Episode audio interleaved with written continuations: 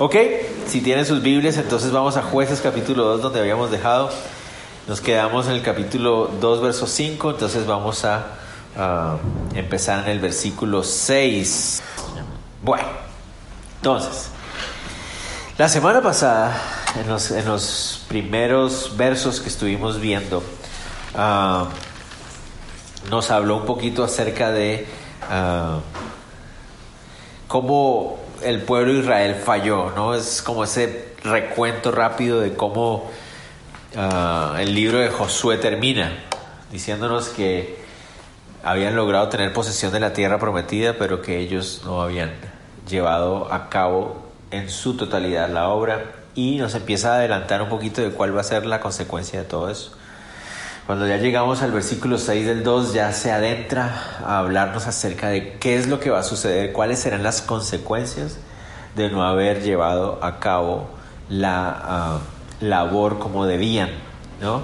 A partir de ahorita, desde el versículo 6 hasta el capítulo 16, lo que vamos a ver son todas esas consecuencias. Van a, vamos a ver el resumen de 300 años de Israel como nación en la tierra prometida y unos años bastante, bastante tristes, ¿no? Entonces empecemos.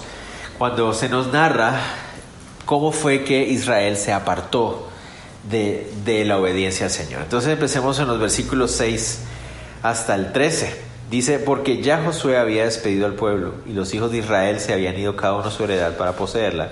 Y el pueblo había servido a Jehová todo el pueblo, todo el tiempo de Josué y todo el tiempo de los ancianos que sobrevivieron a Josué, los cuales habían visto todas las grandes obras que, de Jehová que él había hecho por Israel. Pero murió Josué, hijo de Nun, siervo de Jehová, siendo de 110 años. Y lo sepultaron en su heredad en Timnat Sera, en el monte de Efraín, al norte del monte de Gaz. Entonces, él empieza haciendo una rápido, un rapidísimo recuento de cuando la nación era fiel. ¿no? Se refiere a que Josué, como parte de su obra, repartió las tierras, cada uno tomó posesión de lo que le correspondía. Y hasta ahí vamos bien, ¿no? Recuerden que decíamos en los pasajes anteriores que Josué fue fiel, la generación de Josué fue fiel, incluso los ancianos que sobrevivieron hasta después de que Josué había muerto también fueron fieles. Y esa es como esa partecita de que sí, o sea, esta es una nación que aunque pequeña, aunque débil, aunque terca y de duro servicio, había experimentado el respaldo de Dios cuando le habían creído. O sea, ese es, es como el punto ahí. Cuando Josué estaba vivo y ellos se, se, comprometieron con obedecer al Señor, el Señor mostró su respaldo y ellos experimentaron a Dios obrando. ¿Qué va a pasar? O sea, ¿qué es lo que sucede? Versos 10 al 13. Y toda aquella generación también fue reunida a sus padres, y se levantó después de ellos otra generación que no conocía a Jehová, ni la obra que él había hecho por Israel.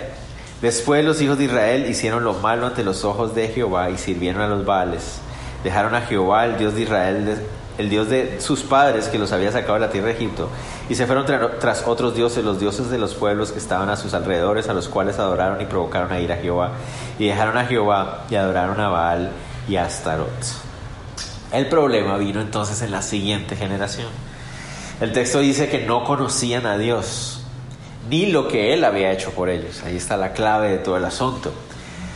No significa la palabra conocer que no supieran quién era Dios o que no hubieran escuchado nunca acerca de Dios. Eso no es lo que quiere decir el texto. La palabra conocer ahí se refiere a la idea de reconocer a alguien, en tener una relación con esa persona. O sea, es como, eh, tú conoces a tal persona, sí, yo lo he visto por ahí, pero no, yo no he hablado con él, yo nunca he tenido una relación con él, no sé si me van a entender. A veces hay personas que le dicen eso a uno, y tú conoces a tal persona, yo he escuchado su nombre, sé quién es, pero yo no tengo una relación con esa persona, no lo conozco personalmente, no he hablado con él, no sé cómo piensa, no sé.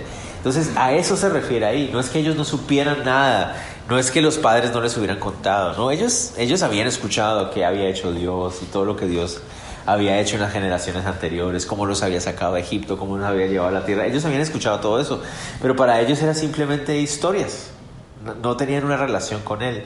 Y ese es el asunto de, del problema aquí. Es diferente saber quién es Dios a conocerle. Esa es, es la gran diferencia. Y el problema de la segunda y tercera generación que han vivido los beneficios de la obra de Dios en la generación anterior, pero que no quieren tener una relación con Dios. Y, y, ese es un problema que se ve comúnmente. O sea, no solo Israel ha visto eso, sino que nosotros también lo podemos ver en nuestras propias vidas.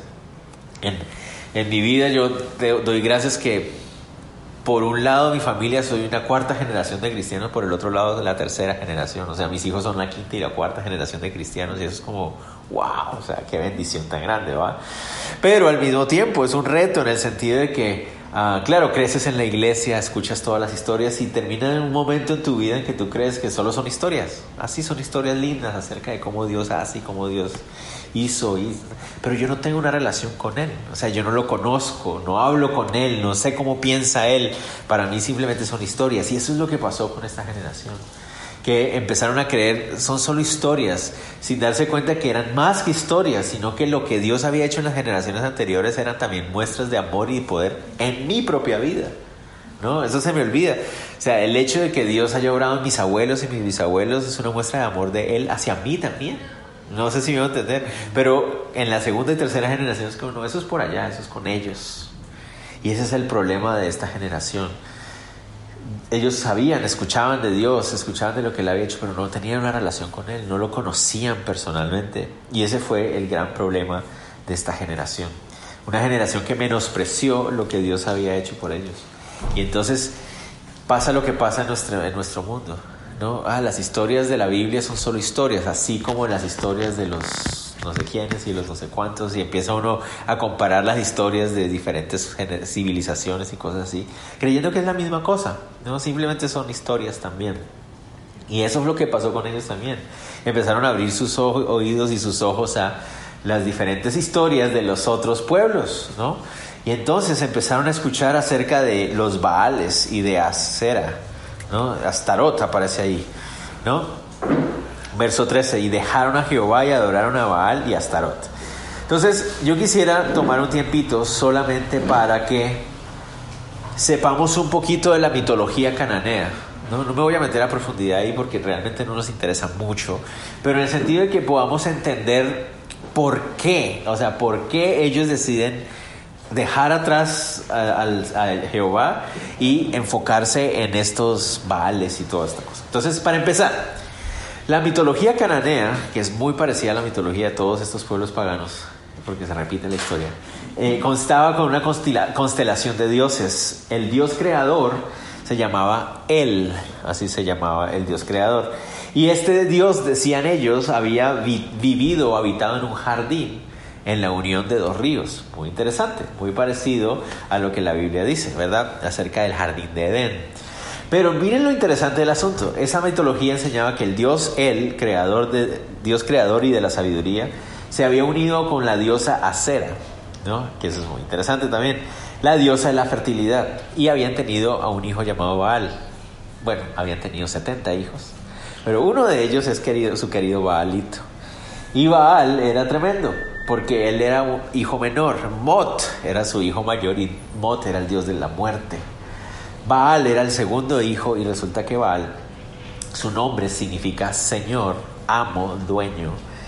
Se convirtió en el dios más importante, incluso hasta el punto de que él quedó relegado al olvido. O sea, en Canaán, él, el creador, no tenía ningún valor. Yo no sé si me van a entender por dónde va la cosa. Lo más probable es que ese Él, porque esta es una de las religiones más antiguas, es la revelación de Dios mismo, simplemente que ellos lo mezclaron con todas sus historias y toda la cosa hasta el punto que Él quedó abandonado en el olvido. ¿Por qué? Porque ahora se enfocaron en sus nuevos inventos, que básicamente son satánicos todos, ¿verdad? Pero bueno, vamos adelantando ahí el asunto. La cosa es que Baal es el dios del clima, es el dios de las lluvias, el dios de los truenos. Y ah, tiene dos hermanitas, Anat y Astarte los dios, las diosas de la guerra y el amor. Ah, hay un montón de Baales. Baal, como significa Señor, empezó a tomarse como simplemente un título. Entonces, el dios de la tierra de no sé quién era el Baal no sé quién. El dios de la tierra de Beor era Baal Peor. El dios de la tierra de Amat era Baal Amat. ¿Me? Entonces, por eso en la Biblia vemos un montón de Baal, no sé qué, Baal, no sé qué, Baal, no sé qué, porque significa Señor de. Por ejemplo, hay un señor que se llama Baal Zebub, ¿no? que es Belzebú, que Baal Zebub significa el señor de las moscas. ¿no? Y entonces por eso la Biblia dice que los Baales se fueron detrás de los Baales. Interesante, antes de que avancemos. Acera, se cree que se inicia la adoración a Cera por la adoración al planeta Venus. ¿okay? La diosa Acera es la diosa de la fertilidad que más adelante va a ser conocida como la reina del cielo. ¿Okay? Y la reina del cielo era adorada con una imagen de un bebé que ella cargaba. Entonces, otra vez, la misma adoración a una mujer con un bebé ha estado desde cientos de miles de años atrás. ¿no?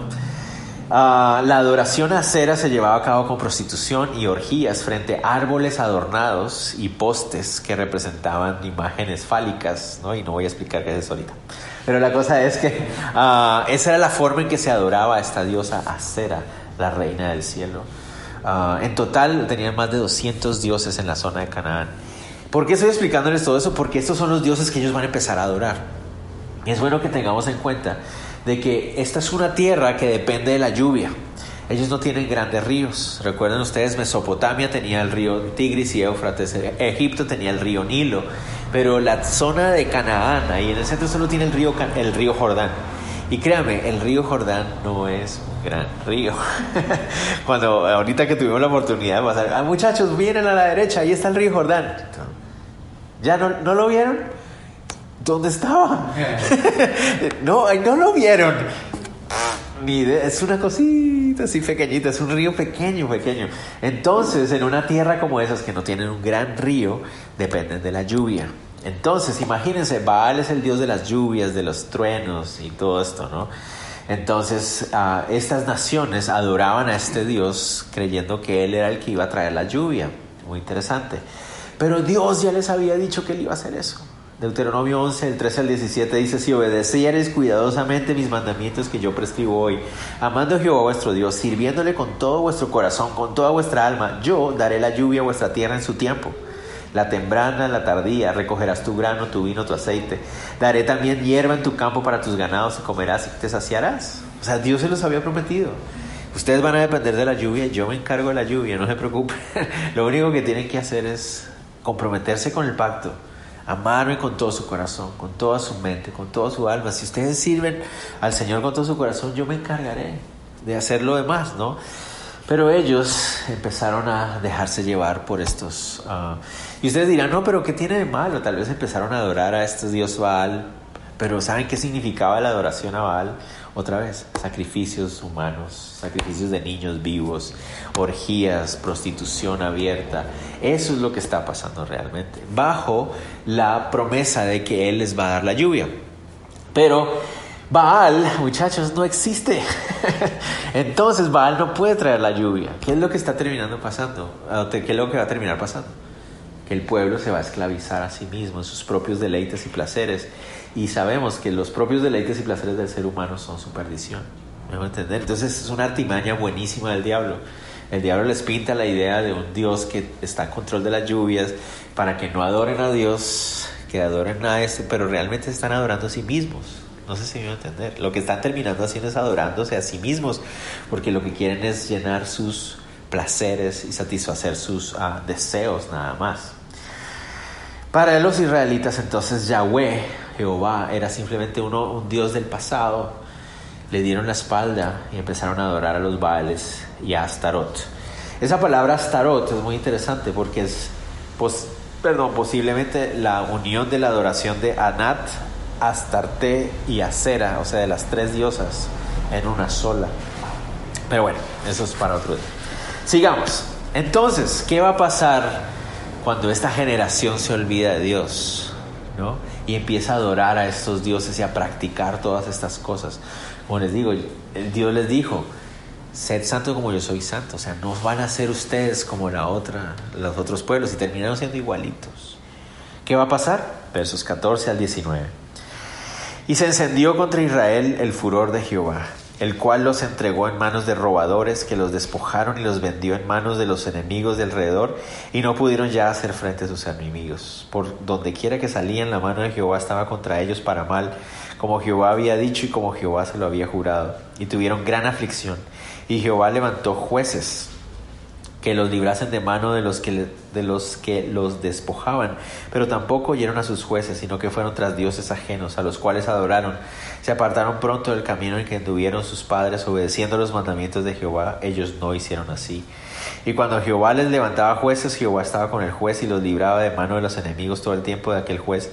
Pero Jehová era movido a misericordia por sus gemidos a causa de los que les oprimían y afligían. Mas acontecía que al morir el juez ellos volvían atrás y se corrompían más que sus padres, siguiendo dioses ajenos para servirle, inclinándose delante de ellos, y no se apartaron de sus obras ni de su obstinado camino. Entonces aquí el juez, en esos pasajes del 14 al 19 está el resumen del libro de, de, de jueces lo que va a empezar a suceder es un ciclo. ¿Se acuerdan que hablamos la semana pasada? Un ciclo que es como una espiral descendiente. Dios los entrega a estas naciones. Eso es lo que ellos quieren. Entonces Dios los entrega a lo que ellos quieren. ¿Me entender? No es que Dios planeó ponerlos en esa situación, no. Ellos mismos es lo que ellos querían. Entonces Dios dice, ok, eso es lo que ustedes quieren, entonces los entrega. Muy parecido a lo que podemos leer en Romanos. Si ustedes leen Romanos capítulo 1, que no lo vamos a leer ahorita, pero en Romanos capítulo 1 es, dice eso el Señor acerca del ser humano. Porque dejaron de adorarlo a Él y al Creador, empezaron a adorar a la criatura. Y entonces quiso Dios, Dios los entregó a sus, a sus deleites, a sus delitos. Él los entrega. En Romanos aparecen tres entregas y cada una es peor, va llevando al ser humano a un peor estado. Muy parecido está sucediendo aquí. Decidieron abandonar la fe en Jehová y poner su confianza en estos falsos y perversos dioses. Entonces, ¿qué hicieron? El Señor hizo, los entregó. Ok, ahora ustedes van a estar en manos de, esos, de esas tribus, de esas naciones. La protección, que era lo único que habían procurado que ganaran la tierra, ahora ya no estaba con ellos. No sé si ustedes recuerdan Josué ellos ganaron todo lo que ganaron porque Dios lo ganó por ellos. Ellos, ¿ahora qué iban a hacer? Ahora no podían. Entonces miren que él dice, por donde sea que salían los enemigos no podían, no podían defenderse, estaban perdidos. Pero cada vez que empezaban a caer en estas opresiones, el Señor escuchaba el llanto del pueblo. Y eso es lo lindo del, Señor. En este libro de, de jueces, a pesar de toda la maldad del hombre, vemos la misericordia del Señor.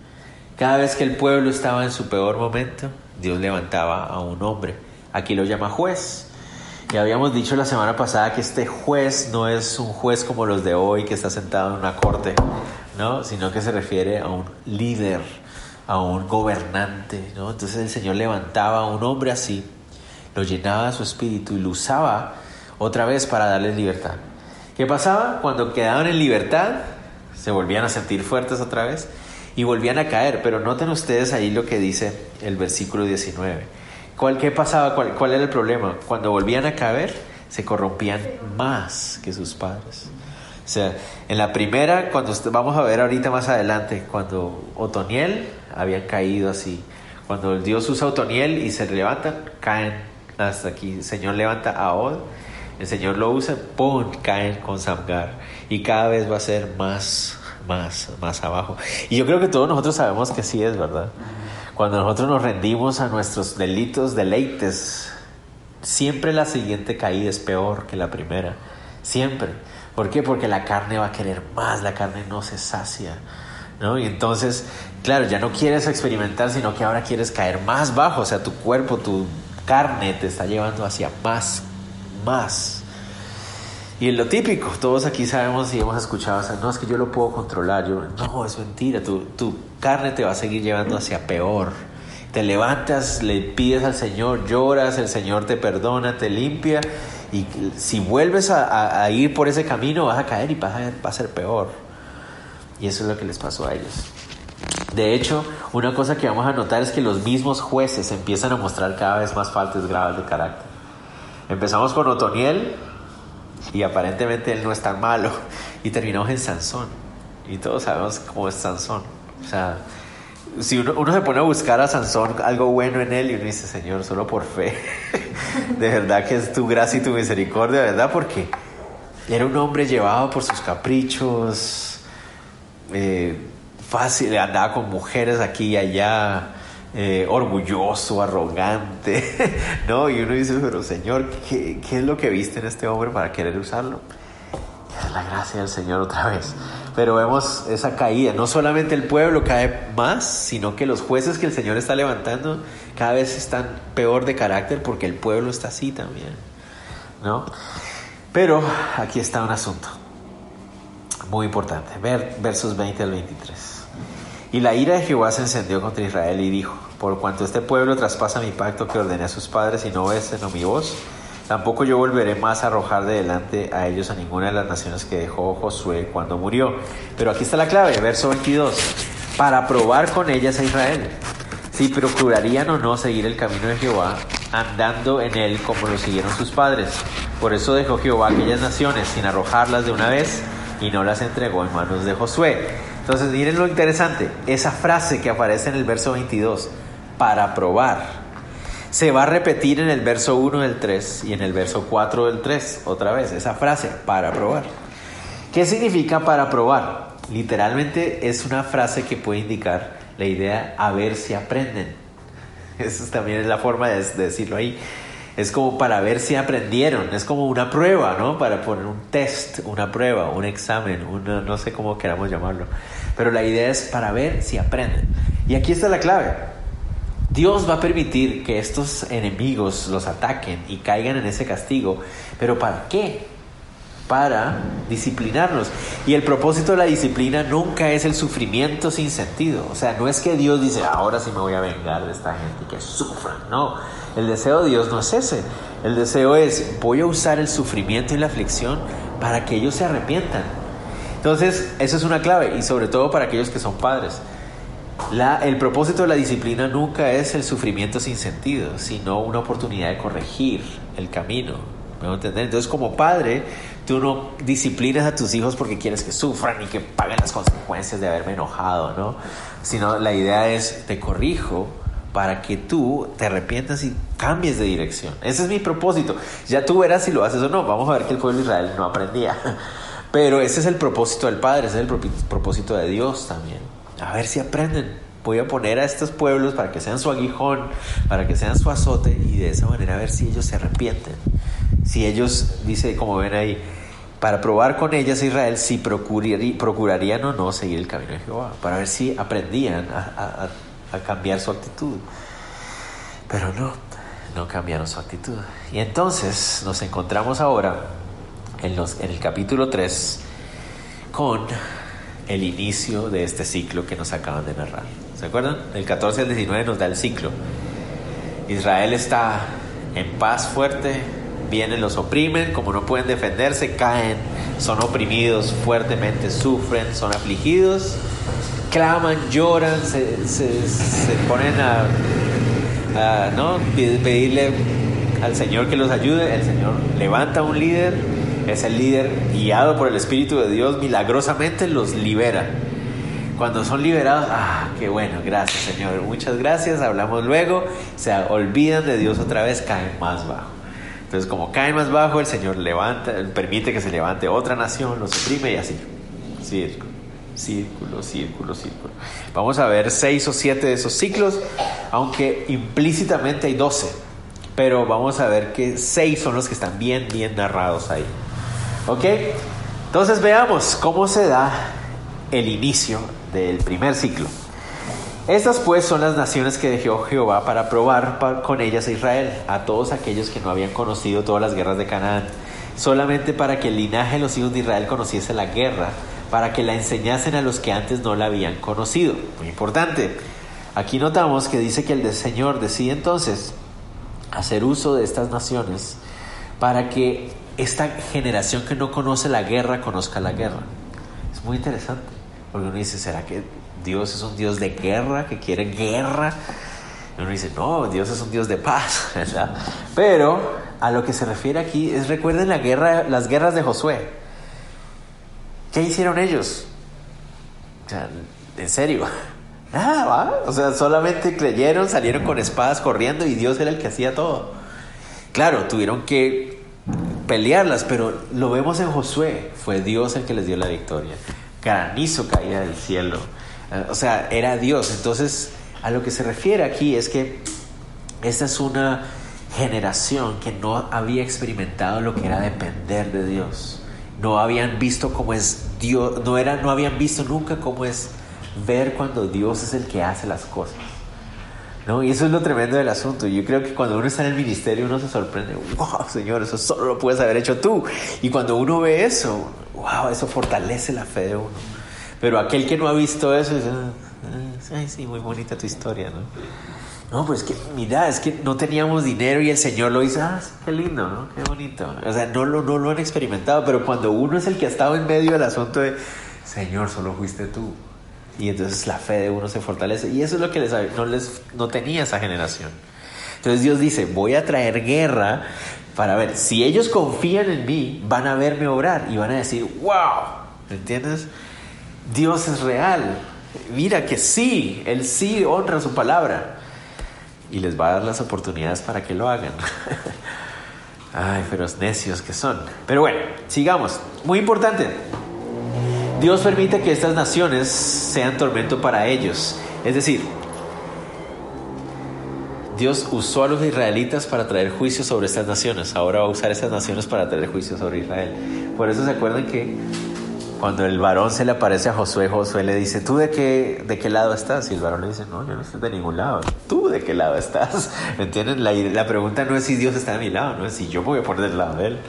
Porque si yo estoy de su lado, voy a estar bien, pero si estoy en su contra, él va a usar lo que sea también para reprenderme a mí. Pero bueno, sigamos. 3 y 4.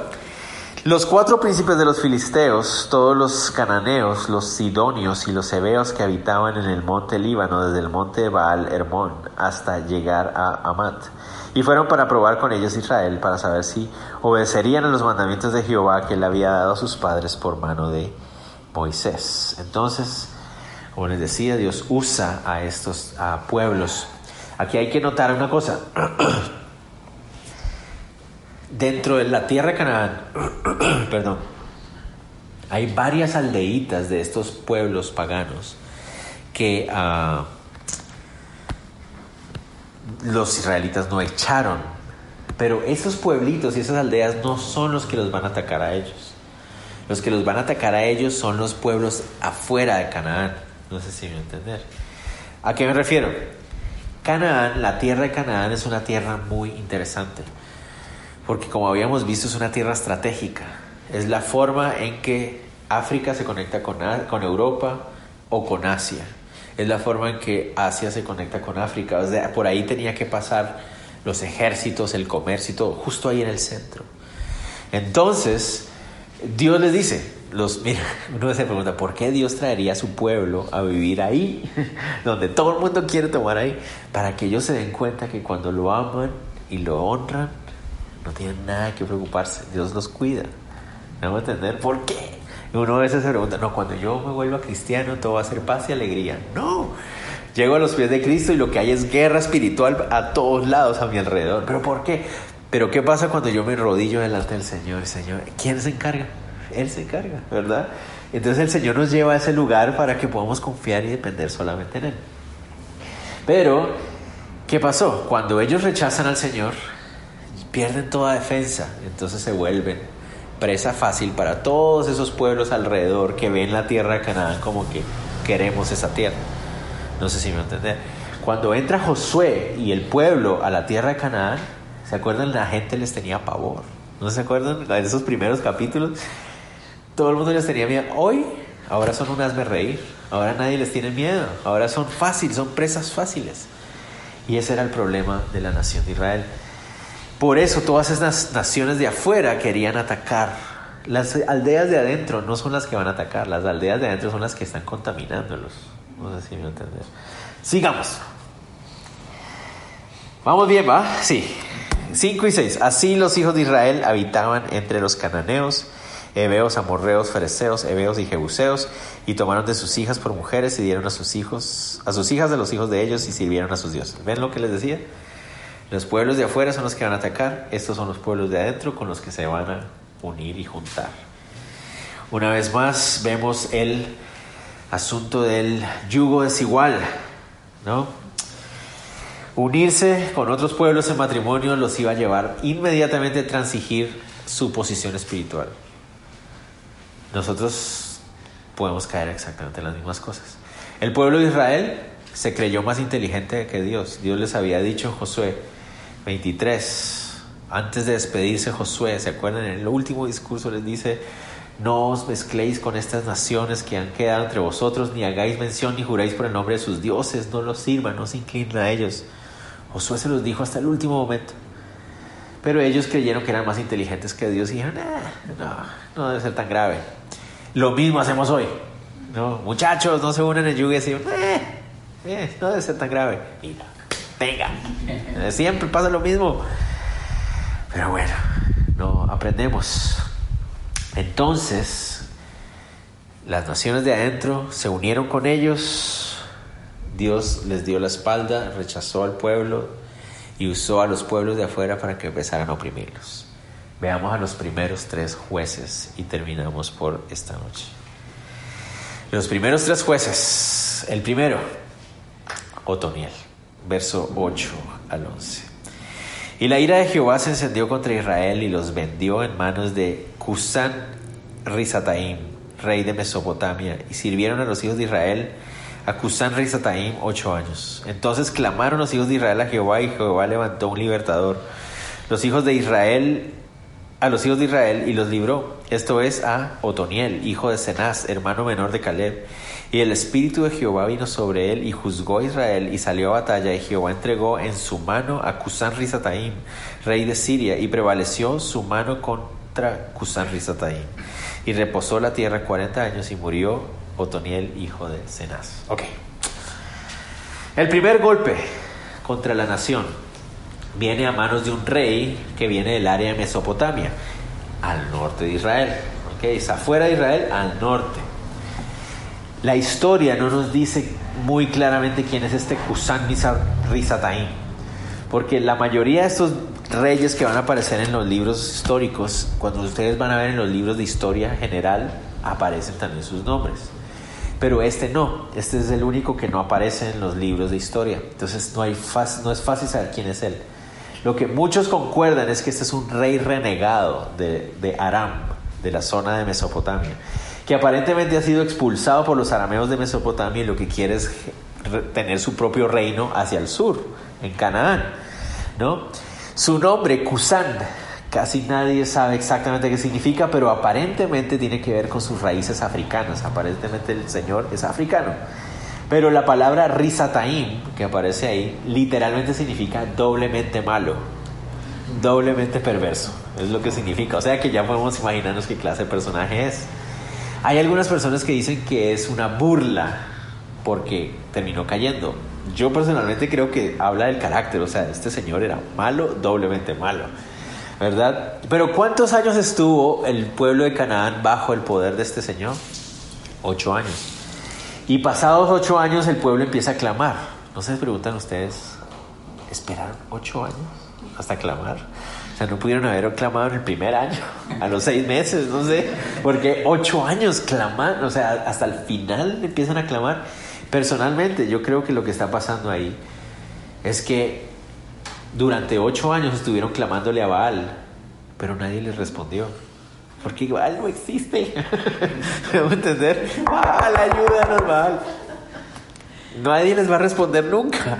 ¿Me van a entender? Entonces, cuando ya se dan cuenta que no les sirve de nada estar clamándole a Baal y a Cera y a todos los otros dioses, clamémosle a Jehová.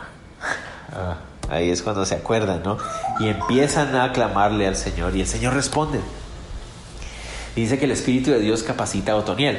Otoniel lo conocimos la semana pasada, ¿verdad? Es el yerno de Caleb, ¿verdad? Otoniel significa Dios es mi fuerza. Muy interesante. ¿Por qué? Porque no nos dice cómo Otoniel ganó la batalla. Lo único que sabemos es lo más importante que debemos saber. El Espíritu de Dios vino sobre él y le dio la victoria. ¿Cómo? ¿Qué importa? Porque Otoniel significa Dios es mi fuerza. ¿Me a entender? Dios le dio la fuerza a Otoniel, la inteligencia, la astucia para ganar la batalla.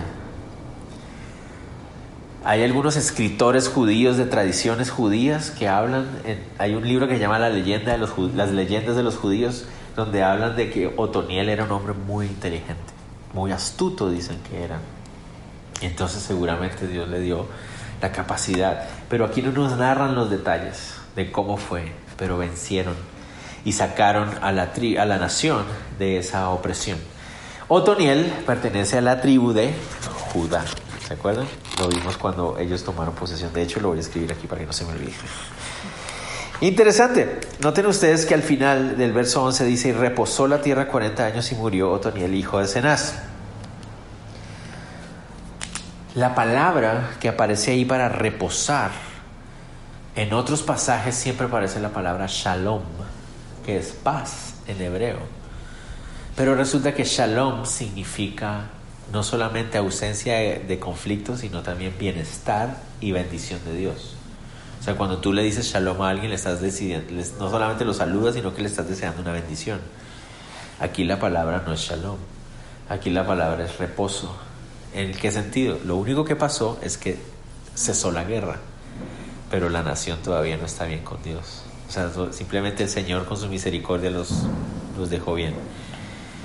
¿Cuántos años pasó Otoniel liderando? 40 años. Ahora viene el segundo golpe verso 12. Volvieron los hijos de Israel a hacer lo malo ante los ojos de Jehová. Y, y Jehová fortaleció a Eglón, rey de Moab, contra Israel, por cuanto habían hecho lo malo ante los ojos de Jehová. Este juntó consigo a los hijos de Amón y Amalek, y vino e hirió Israel y tomó la ciudad de las palmeras. Ok, ahora el golpe no es del norte, ahora el golpe es del sur. Y un viejo conocido, Moab, cuando estábamos leyendo y estudiando el libro de números, nos encontramos con los moabitas. Cuando vimos a Moab en aquella ocasión, uh, Balak, el rey de Moab, contrató al profeta Balaam para que viniera a maldecirlos. Balaam no pudo maldecirlos, pero les dio la idea de cómo contaminarlos. La nación de Israel cayó ante esa seducción de Moab y 24 mil hombres murieron por esa uh, infidelidad ante el Señor. Entonces Moab es un viejo conocido y es un enemigo bastante fuerte para Israel. Y no solamente eso, sino que se une a otros dos enemigos de Israel, a los amonitas y a los amalecitas. No sé si ustedes recuerdan que cuando Israel salió, cruzó el Mar Rojo, ¿se acuerdan? Con Moisés. Llegaron al frente del monte Sinaí y lo primero que encuentran es que los amalecitas vienen a atacarlos. Entonces los amalecitas también son unos viejos conocidos. Los tres odian a Israel y los tres quieren recuperar la tierra que han perdido con Israel. Entonces Eglón, el rey de Moab, entra a la tierra prometida y se ubica en, miren ustedes qué dice ahí, en la ciudad de las palmeras, donde antes estaba Jericó. Ahí es donde estaba Jericó antes, la ciudad de las palmeras es Jericó. Entonces, ahí donde antes estaba Jericó, ahí llega y establece su trono, ¿verdad? Dentro de la tierra prometida. O sea, ya se les metió, como en colombianos, y se, se le metió a la cocina ya. O sea, ya está allá adentro, ¿no? Y ahí pone su trono. ¿Y qué empieza a hacer? Pone a servirles a ellos. Es decir, los, los israelitas ahora tienen que pagar tributo. Noten ustedes lo que dice ahí. Y sirvieron los hijos de Israel a Eglón, rey de los moabitas, 18 años. La vez pasada fueron 8, ahora son 18 años. 18 años llevándole tributo. ¿Y saben qué es lo que pasaba? Ellos terminaban pagándole a, a Eglón, a los moabitas, dándoles la comida a ellos. O sea, ellos estaban quedando sin comida por dársela a los moabitas. Los moabitas se llevaban toda la comida, ¿no? Cosa que ellos ya habían hecho con las otras aldeas. ¿Se acuerdan? Cuando ya se creyeron fuertes, le pusieron tributos a las otras aldeas. Los israelitas habían hecho lo mismo. Cosa que Dios nunca les había pedido que hicieran. Pero bueno, miren lo que va a pasar aquí. Todos ven a Israel como presa fácil. Del norte, del sur, del... ahorita vamos a ver, la próxima es del occidente. Por todos lados. Todo el mundo creía que era fácil vencer a Israel. Por 18 años estuvieron sirviendo a Eglón y hasta que por fin se les ocurrió clamar y empezaron a clamar al Señor. Otoniel es de la tribu de Judá. Ahora viene el juez que viene es de la tribu de Benjamín, porque en el sur está Benjamín. Dice así: Y clamaron los hijos de Israel a Jehová y Jehová les levantó un libertador. Antes de que sigamos, noten que esta palabra libertador que está aquí y está en el verso 9 también, es la misma palabra, viene de la misma raíz de donde viene la palabra Shua, que significa salvador o salvación. ¿Saben ustedes el nombre de Jesús? Es Yahshua, Yahshua. Es Dios salva, Dios es salvador, Dios es el que salva, es el nombre de Jesús. Entonces, esa palabra que aparece aquí, libertadores, viene de la misma raíz, un libertador, un salvador, un líder que los salva, ¿ok? Entonces aquí hay una imagen de Jesús, ¿no? Como Dios levanta a Jesús cuando el pueblo está en su peor momento, igual que nosotros. Trajo la salvación a nuestras vidas cuando estábamos más lejos de Él, ¿no? Sigamos, dice, Aod, hijo de Gera, benjamita. Muy interesante. ¿Saben qué significa Aod? Aod significa o poderoso o la otra posibilidad es que significa en una mano. Muy interesante. En una mano. ¿Por qué? Porque noten ahí que dice que él era zurdo. Era zurdo. Muy interesante. Y los hijos de Israel enviaron con él un presente a Eglón, rey de Moab. Esa palabra presente que aparece ahí literalmente significa tributo. Entonces, aparentemente cada tanto tiempo el pueblo de Israel tenía que enviar el tributo. Entonces, Aod aparentemente es el que se ofrece como voluntario y dice, yo llevo el tributo. Yo llevo el tributo porque Aod tiene un plan, ¿verdad? Entonces, Aod es zurdo. Y yo me preguntaba, ¿qué tiene que ver el hecho de que Aod sea zurdo? O sea, ¿por qué nos tiene que decir eso? Algo curioso. Más adelante en la Biblia vamos a ver que la mayoría de zurdos que aparecen en la Biblia son de la tribu de Benjamín. Muy interesante. ¿Por qué es interesante? Porque el nombre Benjamín significa hijo de mi mano derecha. No sé, eso ya es como curiosidades. Pero ¿a qué voy con esto? La palabra zurdo, que para nosotros es simplemente alguien que usa su mano izquierda como la mano dominante, no significa eso en el original hebreo. Significa literalmente limitado de la mano derecha. Interesante. Entonces, el hecho de que diga que es zurdo no significa que él le gustaba escribir con la izquierda o pateaba con la izquierda. No, significa que su mano derecha estaba discapacitada o lisiada. Entonces, aparentemente su mano está seca, lisiada, él no puede moverla muy bien. Entonces, por eso él tiene que usar la mano izquierda. ¿Me entender? Entonces, no es porque naturalmente él fue capacitado para eso, no, sino que su mano derecha no funcionaba muy bien. ¿Por qué esto es clave? Porque eso nos habla acerca del, de Aod, ¿no? O sea, es un hombre de una sangre fría impresionante. O sea, es de los hombres con mayor sangre fría que yo he visto en toda la Biblia. ¿Por qué? Porque dice que tienen que llevar un presente y él dice, yo lo llevo, ¿no? Y Aod se había hecho un puñal de dos filos de un codo de largo. ¿Qué es un codo de largo? 45 centímetros. Un codo de largo, desde la punta de su dedo central hasta la punta de su codo. Ese es un codo, 45 centímetros. Entonces, hablando, yo digo, un puñal, eso no es un puñal, eso es un, es un machete, ¿no? Entonces, la cosa es que el puñal, él se lo, se lo amarra a su pierna derecha dentro de la túnica, amarrado a su, a su pierna derecha. Entonces, noten ustedes lo interesante de Aot. Dice aquí, ya no puedo ni ver, man. Ah, debajo de sus vestidos en su lado derecho y entregó el presente a Eglón, rey de Moab, y era Eglón hombre muy grueso. Entonces, muy bien, ¿qué es lo que está pasando? Aod va a entregar el presente, tiene su mano lisiada y ahora está caminando porque tiene un cuchillo amarrado ahí. Entonces, claro, cuando él llega a entregar el, presente, los soldados no sospechan de él. Porque él dice, ah, es un pobre hombre discapacitado, ¿qué va a poder hacer? No sé si me va a entender. Entonces él entra, sí, con su... Y entonces ellos no, no sospechan de él. Él viene a entregar el regalo o el tributo, ¿no? Entregó el tributo a Eglón, rey de Moab, y este Eglón era un hombre muy grueso, gordo. Literalmente significa que es muy gordo, ¿verdad? Es una forma bonita de decir que está gordo. Ah, pero ¿por qué está gordo? Es la pregunta. ¿No? 18 años de estar comiendo la comida de los israelitas. lleva 18 años de vivir la vida suave, mientras tráigame comida, tráigame comida, tráigame comida. Y entonces se ha engordado. y ahora, y todo el pueblo de Israel saben eso y tienen mucho resentimiento en contra de eso. Ellos están pasando hambre mientras este hombre está gordo ahí comiendo de la comida de ellos. Y luego que hubo entregado el presente, despidió a la gente que lo había traído. Entonces, muy interesante. Mas él se volvió desde los ídolos que están en Gilgal y dijo, Rey, una palabra secreta tengo que decirte. Entonces miren lo que es interesante. Él logra llegar hasta donde el rey sin que lo revisen porque no sospechan de él. Le entrega el tributo, no sé, venía con más gente, dice ahí, o sea, eran bastantes cosas. Trajeron el tributo y cuando se devuelven y se van devolviendo, le dice, rey, pero me gustaría decirte algo en secreto.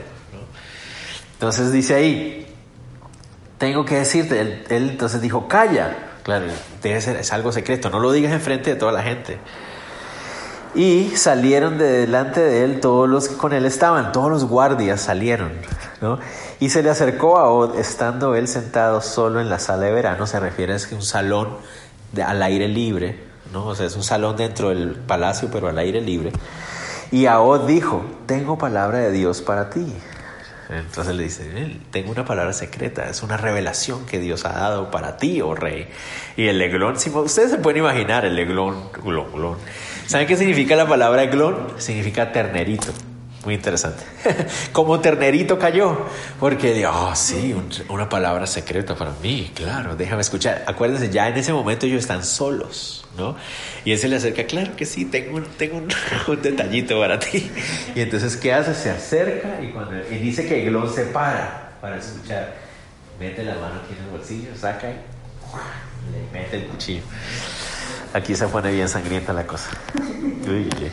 Entonces alargó a Od su mano izquierda, tomó el puñal de su mano de su lado derecho y se lo metió por el vientre, de tal manera que la empuñadura entró también tras la hoja, y la gordura cubrió la hoja porque no sacó el puñal de su vientre y salió el estiércol. Estaba tan gordo don Eglón que la espada no lo atravesó. O sea, los 45 centímetros de cosas se le quedaron adentro, no, o sea, y, incluso metió hasta la mano a, eh, a Od. Ajá, sí. Y eso nos habla de la, de la sangre fría, ¿me entienden? O sea, Od, sin miedo, ¿no? No es como que. No, y le metió con rabia y todo, y le metió la mano y todo. Y dice que hasta, hasta el punto de que salía el estiércol. Entonces ahí está la gran pregunta de, ¿cómo, ¿por qué? Pues lo más probable es que cortó el intestino ¿no? Y cuando metió la mano, ahí salió todo el...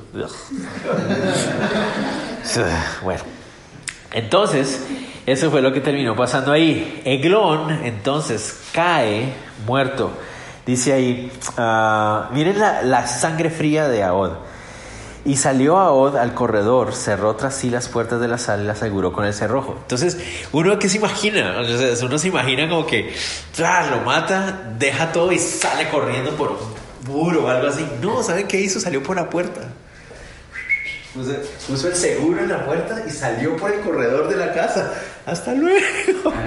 Porque no sospechaban de él. Él siguió, salió caminando así y ellos, ah, bueno. Cuando los guardias van, dice ahí, cuando él hubo salido, vinieron los siervos del rey, los cuales viendo las puertas de las salas cerradas, dijeron, sin duda, él cubre sus pies en la sala de verano. ¿Qué significa eso? Ah, está cerrado con llave. Seguramente está haciendo sus necesidades. Eso es lo que significa eso de cubriendo sus pies.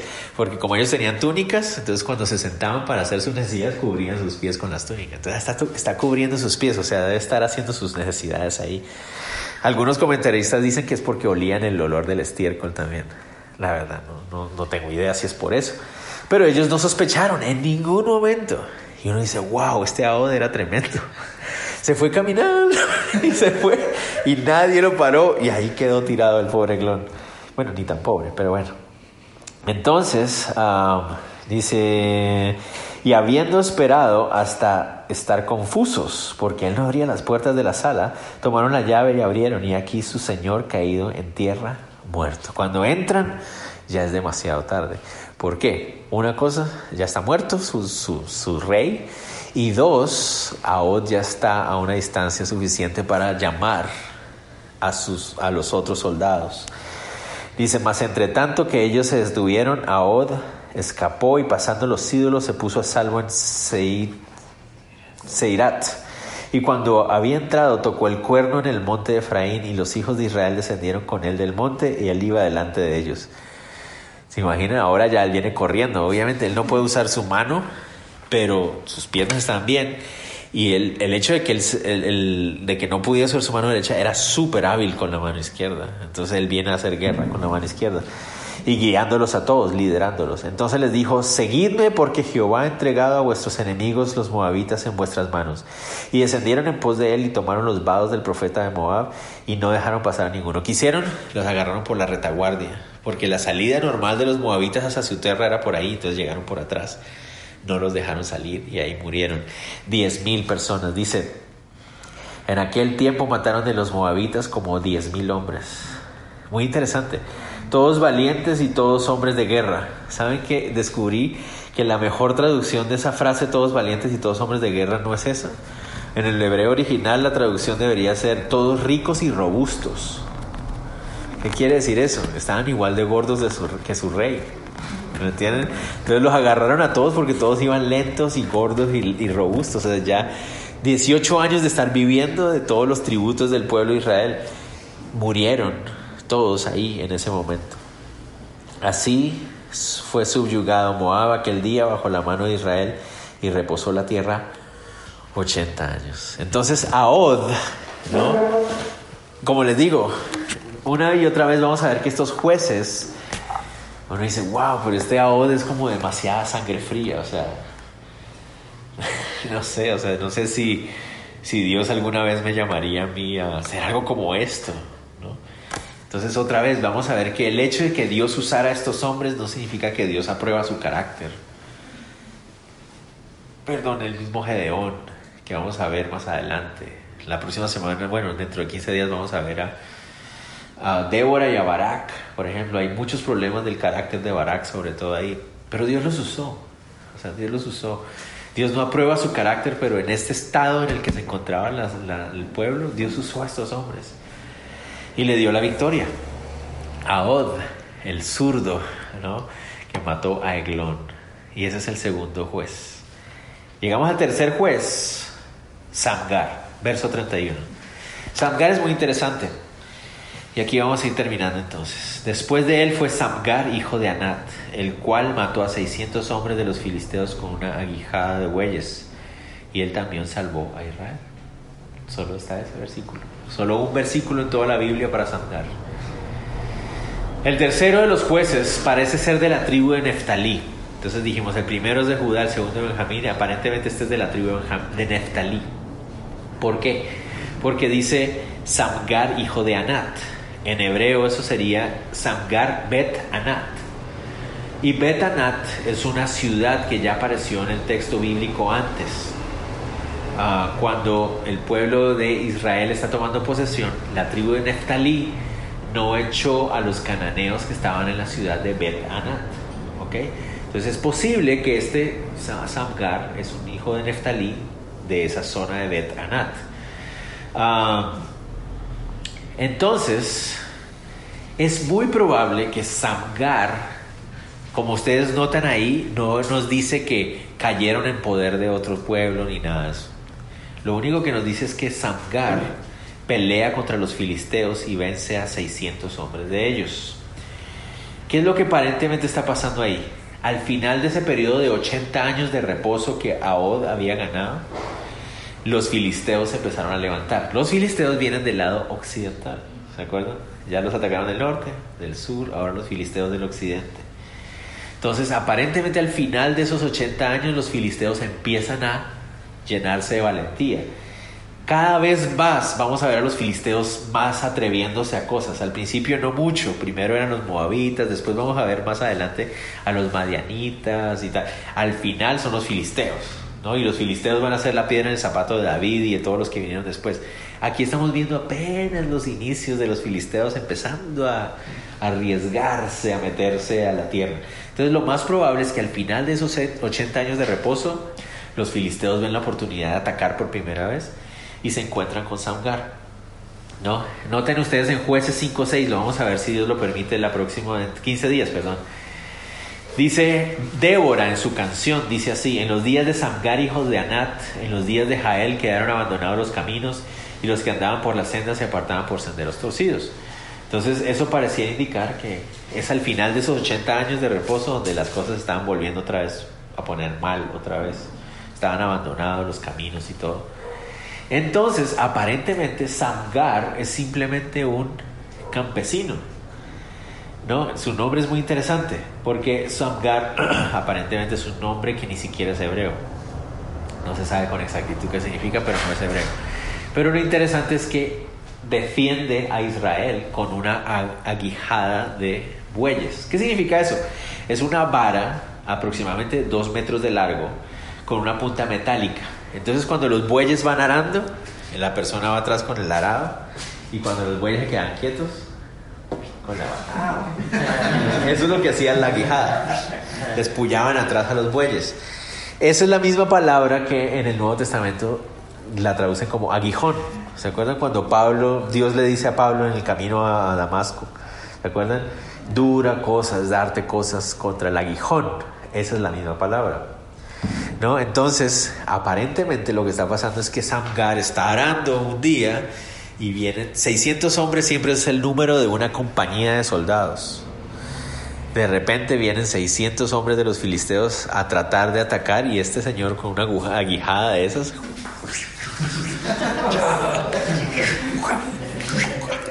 y los mata a todos. Y uno dice, ah, pero eso suena como demasiado fantástico. Pero se trata de que estos hombres fueron llenos del Espíritu Santo en ese momento. Samson va a hacer lo mismo en unos capítulos más adelante. Gedeón va a vencer a cuantos miles de madianitas con unas antorchas y unos cántaros. O sea, el libro está lleno de ejemplos de cómo Dios usa a un hombre cualquiera de nosotros, lleno por su Espíritu Santo, cuando le creen.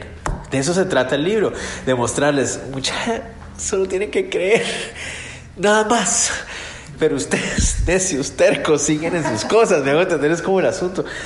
Una y otra vez yo les muestro, yo puedo usar a un señor arando, yo puedo usar a un señor que no cree que, que estoy inseguro, como Gedeón. Yo puedo usar a, a, un hombre que ni siquiera, que se esconde bajo las faldas de, de, Débora, ¿me entienden? Yo puedo usar a quien yo quiera. Solamente tienen que rendirse, ríndanse, solamente busquen tener una relación conmigo, amar con todo su corazón, obedecer los mandamientos. Yo me encargo de todo lo demás.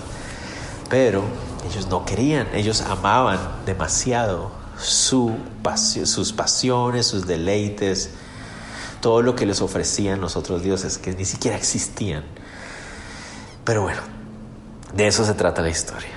Y terminamos nuestros primeros tres jueces. ¿no? Si Dios lo permite, entonces para dentro de 15 días nos queda de tarea leer el capítulo 4 y el 5, donde estaremos viendo la única juez mujer de todo el libro. Y vamos a darnos cuenta que ella no era la que debía ser la juez, sino un hombre llamado Barak. Pero termina siendo ella porque Barakcito no quiere responder. Entonces, eso es lo que vamos a ver si Dios quiere dentro de 15 días. Oremos. Señor, te damos gracias por ah, este momento que tú nos das para estudiar tu palabra. Y una vez más, Señor, te ruego que podamos ir a casa, Señor, recordando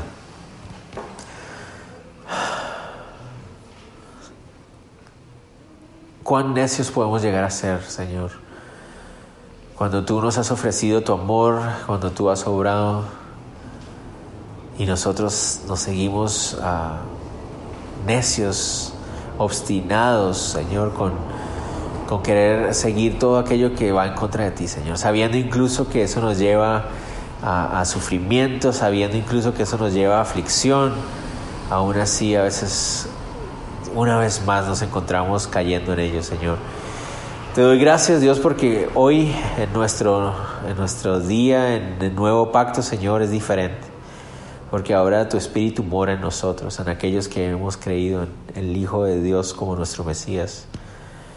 El Espíritu tuyo mora en nosotros y por eso tu Espíritu nos trae contristamiento y nos trae dolor de, arrepentimiento, Señor, que nos llama constantemente a venir a tus pies. Yo te doy gracias por eso, Dios, porque no nos has dejado solos, Pero también te pido perdón, Señor, porque constantemente nos encontramos con la necedad de dejarnos guiar por nuestros egos.